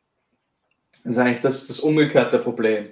Also wie reagieren wir damit um, wenn in der Gemeinde unreflektiert über diesen Text geredet wird? Also ich sehe, also ich sehe als, als ich sehe gar kein Problem mit Evolution und Bibel, aber also auch oft ein Problem ist als Hausmacher, so wie du sagst, wenn wir den Text nicht ernst nehmen, in welchem Kontext er schreibt, worum, worum es in dem Text geht, was das Warum des Textes ist, dann komme ich auf ganz, ganz, ganz, ganz viele Probleme. Also dieser Konfliktthese geht ja ganz stark auch darauf zurück, den, den Text nicht dort ernst zu nehmen, wo er ist. Ähm, voll. Mhm. Ich würde eine, eine nächste Frage stellen, ja. Tim. Also wir könnten ganz kurz viel dazu sagen, aber über Evolution wollen wir beim nächsten Mal eh auch reden. Und zwar die nächste Frage lautet, warum ähneln sich Schöpfungsgeschichten so oft? Weist das auf die Glaubwürdigkeit der biblischen Schöpfungsgeschichte oder eher auf das Gegenteil? Ähm, also ja, die Schöpfungsgeschichten äh. Und übrigens, das gilt für Genesis 1 bis 11 als Ganzes. Für die allermeisten Stories in Genesis 1 bis 11 kann man sehr interessante, spannende Parallelen finden. Ähm, auch es gibt Geschichten wie den Atrahasis-Epos, der diesem Ganzen, also Genesis 1 bis 11 als Ganzes sehr ähnlich ist. Ja? Man hat also eine Schöpfung und dann hat man etwas Zeit, die vergeht, dann eine Flut, nochmal etwas Zeit und so weiter. Ähm, das ist sehr ähnlich, aber ähm, die, die theologische Interpretation dieser Ereignisse ist in Genesis völlig anders. Und was äh, ich glaube, ähm, was, ich, was ich persönlich glaube, was, was so die Entstehungsgeschichte ist, ist, wenn man äh, die Bibel vorsichtig liest, dann sieht man, die Israeliten waren in Ägypten und es wird deutlich, sie haben während dieser Zeit andere Götter angebetet. Und es wird auch deutlich in Exodus, dass jetzt nicht nur die leiblichen Nachfahren von ähm, Jakob aus Ägypten ausgezogen sind, sondern es heißt in Exodus, dass ein, ein buntes Gemisch aus Völkern mit ihnen ausgezogen ist. Und wenn man sich das historisch anguckt, dann war Ägypten zu der Zeit, wo ich es datieren würde, Thema für ein anderes Mal, ähm, dann, dann war, war die Gegend von Ägypten wirklich ein, ein sehr bunt gemischter Haufen von Völkern, ähm, die vermutlich dann als eine große Gruppe, die Israeliten, die Söhne Jakobs, äh, zusammen mit anderen ausgezogen ist. Und dadurch ist das Volk Israel entstanden. Und diese Leute wurden dann praktisch in die Stämme Israels adoptiert. Und was Mose dann macht, wenn du so viele Leute hast, die so viele unterschiedliche Hintergründe haben, ähm, die ihre eigenen Schöpfungsmythen, die ihre eigenen Flutgeschichten und alles Mögliche haben, dass Mose nimmt all diese Geschichten, die die Leute schon kennen, ähm, er erzählt sie neu und er gibt denen eine neue theologische Interpretation. Ähm, so, das, das bedeutet, auch für diese Geschichten, dass es der Fokus von Mose ist jetzt nicht darauf zu sagen, ich erzähle euch historisch so genau wie möglich, was passiert ist. Das bedeutet aber auch nicht, dass diese Texte jetzt deswegen unhistorisch sind, sondern es ist einfach dann so ein Punkt, wo wir eine gewisse Unsicherheit zulassen müssen, weil das vermutlich nicht das Ziel dieser Geschichten war, jetzt genau zu erklären, was im Detail passiert ist ohne dem widersprechen zu wollen, was du sagst, Tim, also ich würde das jetzt ähm, so stehen lassen und sagen, ja, das, das macht Sinn, dass das eine gewisse Apologetik ist. Aber umgekehrt, ich würde es vielleicht auf dieser, auf dieser Tolkien-Schiene von dem wahren Mythos begreifen und sagen, wenn wir Mythen haben, die sich so viel ähnlich, ähnlich sind, spiegelt das nicht wieder die Ebenbildlichkeit Gottes wieder. Also wenn Gott diese Story in unser Herz gelegt hat, dann macht es doch Sinn, dass sich diese Story immer und immer wieder auf, auf unterschiedliche Weisen äh, wiederholt. Also als von allem, was du gesagt hast, dann kann ja auch Mose das berichtigen, was quasi durch äh, falsches Denke, Denke hineingekommen ist. Also jetzt sagen, das stimmt absolut, was du sagst, aber ich würde dann nochmal sagen, auf einer Metaebene, auf einer philosophischen Ebene, würde das ja für mich für die Glaubwürdigkeit sprechen. Also da, ich glaube, es ist der, der, der ähm, Schelling, Philosoph aus dem 19. Jahrhundert oder Religionsphilosoph aus dem 19. Jahrhundert, der der von, von ähm, Tautologie gesprochen hat. Also es gibt quasi diese Idee zu sagen, okay, ähm, Menschen sehen einen Abzyklus von, von Ernte und von Saat, also glauben sie an, an, quasi an, an Götter, die Leben schenken und, und fruchtbar sind. Oder sie sehen Regen und deswegen glauben sie an Regengötter. Und Schelling wird, dreht das, glaube ich, um in, ähm, ich glaube, das Buch heißt Die Götter von Samothrake oder sowas. Ich bin jetzt auch nicht super bewandert. Aber da sagt er so in die Richtung quasi, was ist, wenn es umgekehrt ist, tautologisch gesehen? Also was ist, wenn wir quasi diese Zyklen entdecken, weil ein Gott dahinter ist, diese Zyklen schenkt? Also was ist, was, was ist, wenn diese Stories sich alle ähneln, weil dahinter ein Gott steht, der sich reflektiert und halt es gebrochen durch, durch unseren falschen Blick auf die Welt, sich diese Story dann in unterschiedlichen falsche Interpretationen theologisch widerspiegelt und Mose quasi in Antwort darauf dann den wahren Gott sichtbar macht in dieser Story. Und das für mich nur die Glaubwürdigkeit wiederherstellt, der, der, der biblischen Texte. Richtig, richtig. Ähm, also das ist absolut möglich und ich meine, ähm, die Tatsache, dass es so viele Flutgeschichten in dieser Region gibt, ist ja vielleicht auch ein Hinweis, dass die mal eine mächtige Flut hatten. Wann mhm. genau die war und wie genau die ausgesehen hat, ist eine Debatte, die wir heute nicht schaffen. Da, da, da muss man ja. sich in den Podcast vom Team reinhängen, bei ähm, Die Bibel in ihrer Welt, da wird man es vielleicht in ein paar Wochen erfahren. Das stimmt, die Flut ist jetzt bald fällig. Ähm, genau. Aber äh, sicherlich, das kann ein Hinweis darauf sein, dass, ähm, da, dass es wirklich eine Flut gegeben hat. Und wenn es sich am Ende herausstellt, dass Mose die, die historischen Details viel genauer wiedergegeben hat als alle anderen Autoren, dann bin ich nicht überrascht. Die eine Sache, die ich sagen würde, ist, der Fokus ist theologisch. Ja, also es geht mhm. erstmal um Gott. Es ist nicht das primäre Ziel, jetzt hier historische Ungenauigkeiten auszuräumen, auch wenn es gut sein kann, dass der Text das auch tut. Voll, voll. Genau, das war auch der Punkt von mir. Also der Gott, der da wird falsch dargestellt.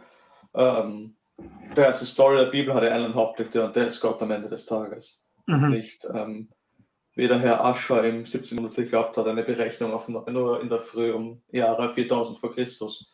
Ähm, nächste Frage, und ich fürchte fast, es wird aus Zeitgründen die letzte Frage sein, aber es sind lauter sehr, sehr spannende Fragen, ist, warum ist es wichtig, sich überhaupt über den Ursprung Gedanken zu machen? Der Buddhismus stellt sich die Frage ja überhaupt nicht. Willst du zuerst? Ich kann es probieren. Das ist, ja, so, also, das ist ja schon, schon fast mehr dein Zuhause, oder? Voll, also ich halte sogar Vorträge über Buddhismus insofern. Ähm, ja, also ich, ich denke, es ist deswegen wichtig, weil sonst, also wenn ich das ernst nehme, was der Tim sagt und der Text primär uns über den Gott berichtet, von dem wir kommen, und wenn wir aber Ebenbildlichkeit von diesem Gott haben, ähm, und wenn das wichtig ist zu verstehen, was der Mensch ist, wer der Mensch ist, wer, und also von Gott her zu denken, wer der Mensch ist, dann macht das einen Unterschied. Also es macht einen Unterschied zu wissen, woher ähm, etwas kommt, um zu verstehen, was es ist, um seinen Sinn zu verstehen, um es zu entfalten. Also für mich macht der Buddhismus, also im Buddhismus, also es gibt eine Szene, zumindest in der, in der Theravada-Tradition, da fragt ein, ein Mönch eben quasi, woher kommen wir, kann dem Buddha nur nachfolgen, wenn ich weiß, woher kommt die Welt und wie alt ist die Welt und so weiter. Also quasi die, die guten Fragen, die der Tim auch versucht zu vermeiden. Und der Buddha sagt quasi, das sind alles komplett dumme Fragen. Was wichtig ist, dass, dass du weißt, wie kann ich mich loslösen, wie kann ich diesem Pfad folgen der, der Verneinung. Ähm, und so wissen gerade der Tim, dem wir recht geben, also zu fragen, wie alt ist die Erde und ist es in sieben Tagen, 24 Stunden erschaffen oder in ganz anderem Mythos oder was, was der Tim sagt auch, die Idee ist dahinter, Gott bringt Ordnung aus dem Chaos, Gott schafft einen Kosmos zum Tempel. Der Unterschied zum Buddhismus ist zumindest zu wissen, es sagt mir, wo bin ich. Also zu wissen, die Story, wie der Tim sie erzählt oder wie die Bibel sie erzählt, äh, sagt mir, ich bin in einem Tempel und ich kann damit die Welt besser verstehen. Die Story sagt mir, ich habe einen Auftrag, ähm, als Projektmitarbeiter Gottes Ordnung in das Chaos der Welt zu bringen. Ich habe einen Auftrag, diese Welt zu kultivieren, so würde ich es verstehen. Und der Buddhismus würde mir sagen, all das hast du nicht. Also der Buddhismus ist ja absolut ziellos. Ich muss mich eigentlich von dieser Welt entfernen. Und die Story der Bibel sagt mir, wenn ich meinen Ursprung weiß, weiß ich, dass diese Welt meine Heimat ist, weiß ich, dass ich mich in diese Welt investieren kann, weil diese Welt Gott reflektieren kann. Ähm, also es macht einen Unterschied, woher ich komme, so wie es einen Unterschied macht zu wissen, ähm, als, als Mensch, woher ich komme, was ich bin und was meine Familiengeschichte ist. Also ich habe mal den Satz gehört, wer seine, seine Vergangenheit nicht kennt und versteht, der kann auch seine Zukunft nicht gestalten, kann seine Gegenwart nicht genießen. Ähm, ich glaube, dass das ganz, ganz stark mit dem zusammenhängt. Also so wie der Tim sagt, ich glaube, die Israeliten, wenn sich in der Wüste nicht im Jahr 36 gefragt haben, Moses, sage uns, wie alt die Welt ist, und waren es jetzt sieben Tage, 24 Stunden oder waren es doch acht Tage und weiß ich nicht was, sondern aber was sie sich gefragt haben, ist, hey, wozu sind wir hier? Was ist dieses Ziel dieser Wanderung? Wo geht's hin? Was ist überhaupt unser Auftrag in Kanaan? Ähm, und ich glaube, das kannst du nicht verstehen, wenn du nicht weißt, woher du kommst, was von was für einem Gott du kommst, ultimativ. Hm. Ja, ich stimme dir da voll zu. Ich denke, die Bibel präsentiert uns ein, ein Verständnis von Zeit und von Geschichte, wo Geschichte ein Start und ein Ziel hat. Hm. Und das ist nicht so äh, in, in allen möglichen Kulturen. Also äh, Buddhismus rechnet mit ewigen Wiedergeburten. Ähm, in der Antike war es oft, dass Geschichte zyklisch gedacht wurde. Es gibt bestimmte Muster, bestimmte Ereignisse, die sich immer wieder wiederholen. Und ähm, das gibt einfach eine ganz andere Lebenseinstellung dann auch daher. Ja, ähm, aber zu wissen, hey, du bist hier hergesetzt, es gibt ein Ziel, es gibt einen Auftrag. Und die, diese Stelle mit dieser Idee, hey, diese Ebenbildlichkeit ist unsere Berufung und dann lesen wir in den nächsten Kapiteln, wie das schief geht, Genesis 3 und so weiter, stellt den Leser vor die Frage, was jetzt? Was mache ich deswegen jetzt? Wie kann ich da hinkommen, ähm, dieser Berufung wieder nachzugehen? Und ich denke, in dem Sinne ist es total wichtig, sich damit auseinanderzusetzen.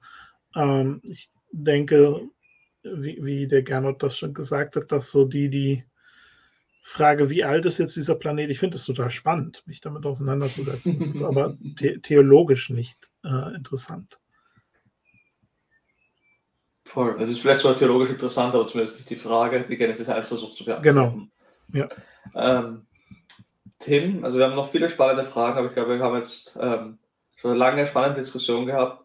Vielleicht als abschließende Frage, was sind so deine Abschlussgedanken? Was ist so die, wenn wir jetzt diese lange Diskussion, wo wir über Tempel und über alles diskutiert haben, was ist so der Hauptgedanke, den du mitnimmst, den du mitgeben möchtest ähm, von, von unserem heutigen Gespräch? Eigentlich genau die Frage, die ich gerade schon genannt hatte. Ähm, nachdem wir jetzt vor diese Herausforderung gestellt worden sind, wie sieht das aus, Ebenbild Gottes sein? Wie komme ich dahin? Äh, wie lebe ich das? Und natürlich von der Geschichte her bedeutet das, wir müssen erstmal die Bibel weiterlesen, zu Ende lesen. Ich habe ja schon angedeutet, dass ich glaube, Jesus und der Heilige Geist haben mit der Antwort darauf ganz viel zu tun. Ähm, also das ist jetzt nicht eine Ermutigung, hier aufzuhören und dann Selbstversuche zu starten.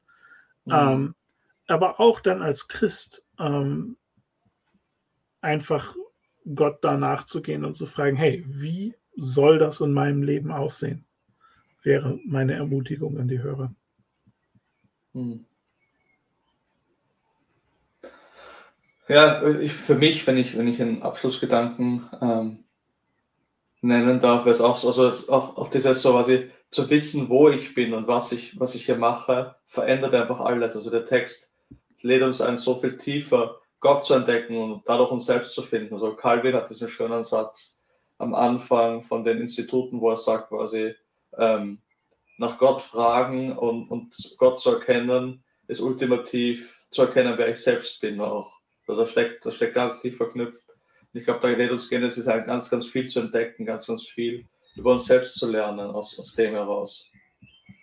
Und ich glaube, dass das schon sehr, sehr, da, da steckt ganz, ganz viel drin. Im Tempel, Ebenbild, ähm, Göttliches und Menschliches kommen zusammen, Ordnung und Chaos. Ich glaube, da werden ganz, ganz viele Sachen erwähnt. Ich glaube, das ist hochrelevant in unserer Welt eben, wo lebe ich, wie lebe ich ähm, und für wen lebe ich am Ende des Tages auch.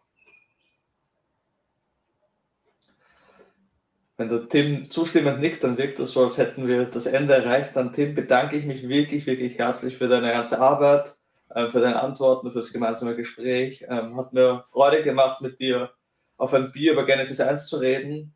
Ähm, nächstes Monat geht es dann weiter mit Genesis 2 und 3. Da werden wir dann nochmal ganz, ganz viel mehr über Evolution ähm, reden und natürlich über die Bibel in ihrer Welt. Und wer mehr zur Bibel in ihrer Welt wissen will, kann das natürlich auch über den Link zum Podcast in der Beschreibungsbox finden. Bedanke mich auch wirklich für die vielen, vielen ähm, spannenden Fragen, die gekommen sind, für die Kommentare, die gekommen sind. Ähm, es macht gleich viel, viel mehr Spaß. Ich meine, es macht Spaß, mit dem Thema alleine zu reden. Es macht mir auch immer Spaß, wenn man weiß, es hört wer zu und es interessiert jemanden und möchte mich da auch wirklich bei euch bedanken, möchte mich auch bei der Johanna für die großartige Musik bedanken. Und ähm, an der Stelle bleibt mir nur noch euch einen wunderschönen Abend zu wünschen und euch zu wünschen, bis zum nächsten Mal bei einer spannenden Diskussion dabei zu sein. Vielen Dank fürs Zuschauen. Wenn dir dieser Dialog gefallen hat, dann abonniere doch diesen Kanal und hinterlasse ein Like, damit auch andere dieses Angebot finden können. Und wenn du mehr zur Profundum wissen möchtest und auf dem Laufenden bleiben willst oder noch mehr Inhalte entdecken möchtest, dann findest du uns auch auf Instagram oder auf unserer Homepage www.profundum.at. Wenn du noch Fragen oder Anmerkungen oder Ideen für einen weiteren Webcast hast, dann hinterlasse uns doch unter diesem Video einen Kommentar. Profundum ist ein Projekt, das von Spenden lebt und wird möglich gemacht von vielen Partnern, die mit ihren finanziellen Beiträgen das ermöglichen.